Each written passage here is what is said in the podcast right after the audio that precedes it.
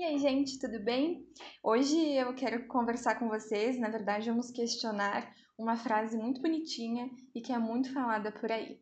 Veja o lado positivo sempre e em todas as situações.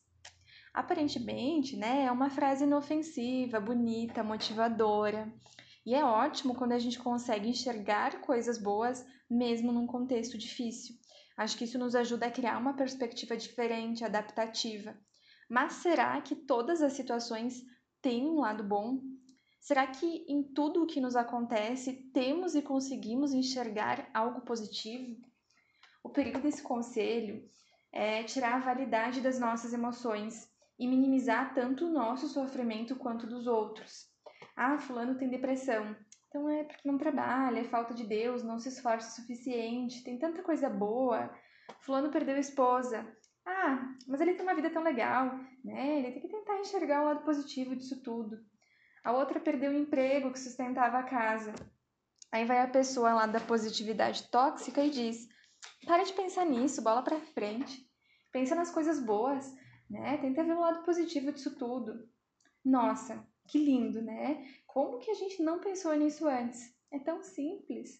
Né? O risco por trás desses discursos é desvalidar as nossas emoções, quando algo ruim acontece, a gente sofre, a gente fica triste, a gente sente raiva e tá tudo bem. Todas as emoções são necessárias e são importantes, e nós precisamos sim entrar em contato com a dor para que ela possa ir embora, para que ela cumpra a sua função. É tão danoso e cruel quanto falar para uma criança que está triste e chorando porque perdeu um brinquedo que gosta que ela não deveria chorar, que isso não é razão para ficar triste.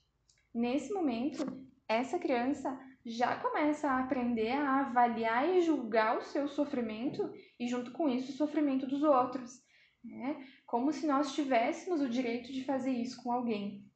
Eu sei que a maioria não faz isso por maldade, mas é importante a gente entender que quando algo nos magoa, nós podemos sim sentir isso tudo. É um direito nosso. Se a fulana perdeu o emprego que sustentava a família, se o marido perdeu a esposa que estava muito doente, eles não precisam ser forçados a pensar no lado positivo disso. É uma merda, né? E tá tudo bem achar uma merda isso tudo. Eles precisam entrar em contato com essa dor, com a tristeza, com a ansiedade para reelaborar suas vivências, para que aos poucos, no seu tempo, possam também desenvolver a aceitação e ir se comprometendo com algumas mudanças que são necessárias, né, que serão necessárias. Walter Riso expressa de uma forma bem simples e direta o que eu tentei fazer aqui hoje. Né? O otimismo ilusório pode ser tão perverso quanto o pessimismo crônico. E aí, tem alguma frase prontinha e bonita que vocês escutam por aí e não concordam? Manda pra gente conversar sobre elas. Espero que vocês tenham gostado. Um beijo!